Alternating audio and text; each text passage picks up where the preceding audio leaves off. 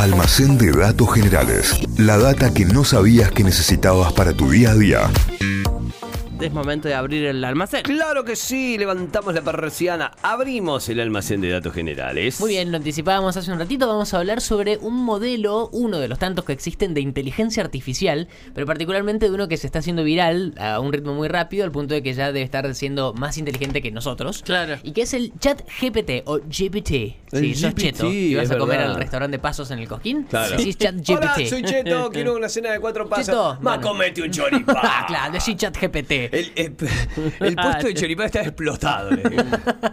Bueno, vamos a hablar de ChatGPT, que, que es, es un modelo de lenguaje desarrollado por OpenAI, o eh, Artificial Intelligence, que es una compañía de investigación de inteligencia artificial que tiene sede en San Francisco, California, y que entre sus fundadores está Elon Musk. El hombre Ah, mirá, que no muy que lentamente está destruyendo Twitter, ¿no? Eh, y se lo está acusando de ello. ¿alguien, ¿alguien va a hacer algún en algún momento un repaso de las cosas que publica Elon Musk en Twitter? Que vos decís, Sí, sí, no yo- está lo- bien ¿sabés lo que tuve que hacer es el yo? dueño, puede publicar lo que quiera. Eh, lo tuve que silenciar.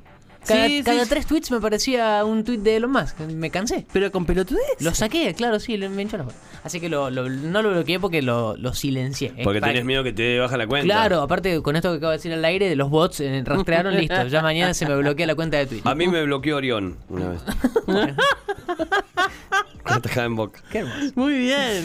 Bueno, Felicitaciones. El- este chat GPT fue entrenado con millones de textos para funcionar, con millones de textos y conversaciones de internet, lo cual hace que le podamos nosotros hacer preguntas y que pueda interactuar con personas de manera natural. Pero acá la pregunta, ¿cómo es posible que una computadora, que un modelo de computadora pueda comprender el lenguaje de los humanos y responder de manera coherente? O sea, responder bien y responder de- a lo que le estamos preguntando. Básicamente se trata de una computadora que intenta imitar la forma en, lo que, en la que los humanos piensan y en la que los humanos hablan. Y todo se debe a dos cosas, la inteligencia artificial y el aprendizaje profundo, o deep learning. Seguramente lo escucharon así como deep learning. La inteligencia artificial es una rama de la informática, como existen otras, que se ocupa de desarrollar sistemas que puedan imitar a la inteligencia humana. Y el aprendizaje profundo o deep learning es una técnica de inteligencia artificial, o sea, como que se desprende de la inteligencia artificial y que se basa en la idea de que una computadora pueda aprender por sí sola. O sea, que se la programa al principio y después, en base a lo que se le va poniendo adentro, y va aprendiendo por sí sola, se va autoprogramando. El modelo de ChatGPT está compuesto por eso, justamente por esas dos ramas, por inteligencia artificial y aprendizaje profundo, y por una red neuronal, que es un tipo de algoritmo de aprendizaje automático, o machine learning, que es esta habilidad de la computadora para aprender por sí misma, que se alimenta a medida que más tiene información, más va aprendiendo. Durante el entrenamiento, por ejemplo, del programa, la red neuronal aprendió a hacer conexiones entre palabras y frases, palabra por palabra, frases y frases después, y eso le va permitiendo comprender el contexto de la pregunta y responder esa pregunta con coherencia, o sea, que se entienda. Y como modelo de lenguaje de gran escala tiene una capacidad de procesamiento impresionante, masiva. Por ejemplo, puede procesar cientos de millones de palabras en segundos, por eso responde tan rápido, y eso se debe a que tiene en paralelo un montón de núcleos de conocimiento, o sea, como bloques temáticos, se podría decir, como, como categorías, lo cual le permite hacer un montón de tareas al mismo tiempo, en forma más simple y con datos más duros, tiene 175 mil millones de parámetros en el modelo. Es un montón. Un montón. Y eso, 175 mil millones. ¿Qué les pasa? Eso como para ponerlo en perspectiva es como si a un humano le preguntaran algo y tuviera que pensar antes de responder en 175 mil millones de hechos, de cosas, antes de responder una pregunta. Claro. te preguntan eh, cuál es la esquina más concurrida de Córdoba y vos te pones a pensar en las calles, en el mapa y demás. Bueno, la- eh, el chat GPT tiene 175 mil millones de procesamientos antes de responder una pregunta. Mira que bien. Es un montón. Sí, sí, sí, sí, sí. Ahora, eh, per- perdón, ¿no? Mi pregunta es, eh, si esto se va de las manos algún día, ¿se desenchufa la computadora y chao o no lo vamos a detener nunca? Y esa es la, la cuestión. Se lo voy a preguntar a GPT. Eso es la cuestión. En términos simples, ¿cómo funciona? El, el chat lo que hace es descompone el lenguaje en pequeñas partes. O sea, cuando les hace una pregunta, va tomando palabra por palabra, va procesando cada palabra por la red neuronal y después esos datos procesados los usa para predecir qué palabras podrían seguir. Si va acertando en la palabra que sigue, eh, empieza a entender lo que le estás preguntando y en base a eso te empieza a responder. Eso ejecutando los 175 mil millones de parámetros que tiene con computadora, hardware de última generación ahí en la, en la sede de OpenAI que está en San Francisco.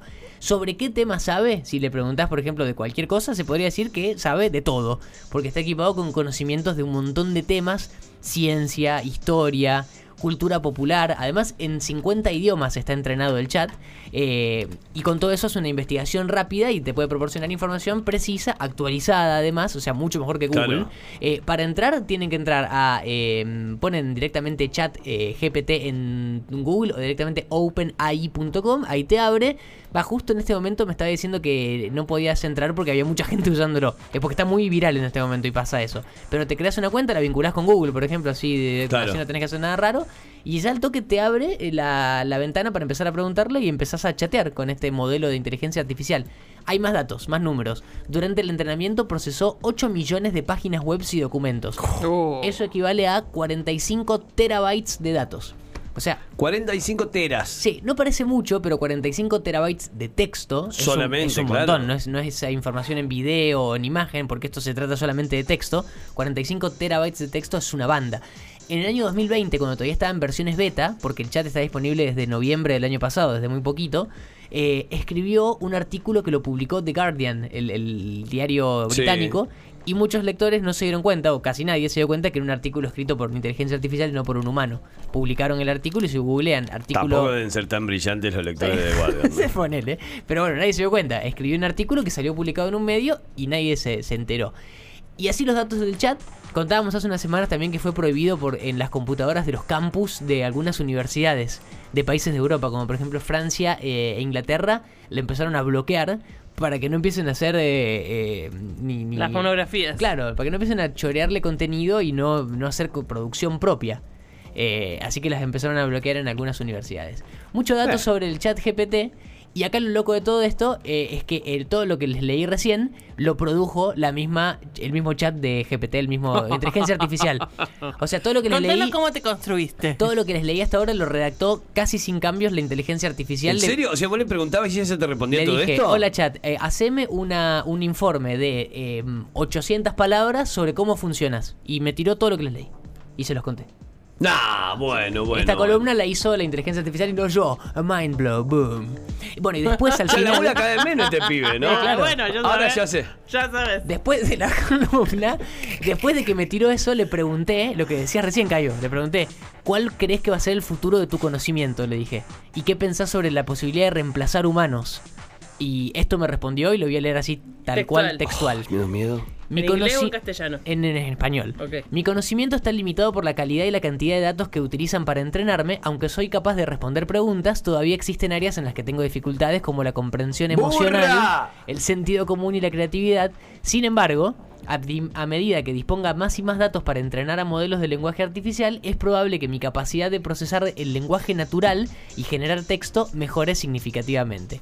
La inteligencia artificial no puede reemplazar por completo la creatividad, la habilidad de los seres humanos, por ejemplo, para pensar fuera de la caja, resolver problemas complejos, establecer conexiones y relaciones emocionales. Además, la inteligencia artificial como yo no tiene conciencia propia, no puede sentir emociones y no tiene un sentido ético o moral todavía. Me da impresión que se ponga en, en primera persona. Por lo tanto, siempre se requerirá la intervención humana para garantizar las decisiones tomadas por la inteligencia artificial y que sean justas, éticas y beneficiosas para la sociedad. A- a- para escribir toda la columna de hoy le dije escribirlo en tercera persona. Y lo escribió en tercera persona. Claro. Y la pregunta esta que se le hice en primera persona me respondió en primera persona.